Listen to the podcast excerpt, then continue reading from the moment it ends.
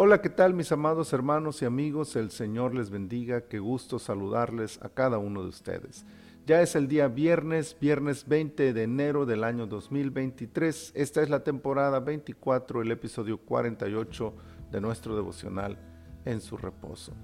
Es el libro de los Salmos en su capítulo 48.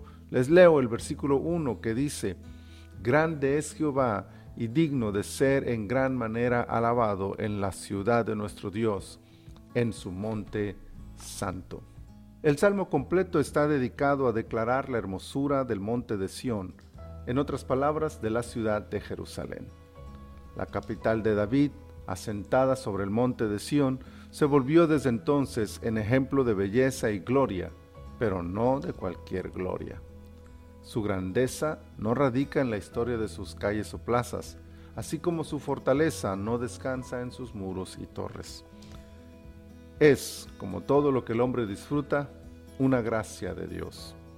El Señor escogió esta ciudad y este monte, hizo en él su habitación y desde ese momento se convirtió en un lugar especial por la presencia de Dios.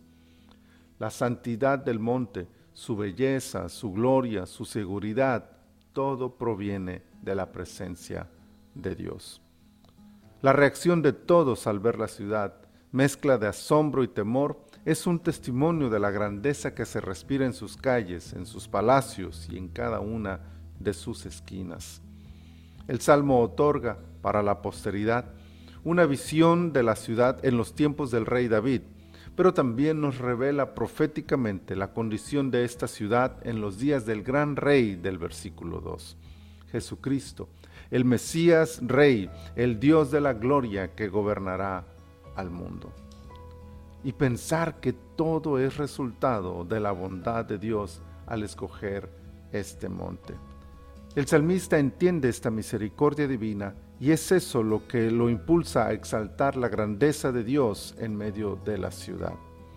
Dios merece ser exaltado, en gran manera alabado, reconocido en su infinita misericordia, loado en toda la tierra, tenido por justo en medio de su pueblo saber que escogió la ciudad como nos escogió a nosotros, solo por su gracia, debe provocar en sus hijos una alegría indescriptible que nos lleve a prorrumpir con gozo la hermosura de su nombre.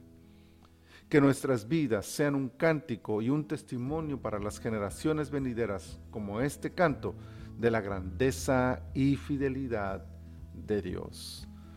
Padre, muchas gracias, muchas, muchas gracias por esta palabra. Gracias, Señor, por recordarnos siempre que todo, todo lo que somos y todo lo que tenemos es por tu gracia infinita. Que nuestro corazón se llene de dicha esta mañana y te exaltemos todo este día, bendiciendo, loando tu precioso nombre. Por Cristo Jesús te lo pedimos todo. Amén. Amén. Mis amados hermanos, gocémonos en la presencia de nuestro bendito Salvador. Dios les bendiga.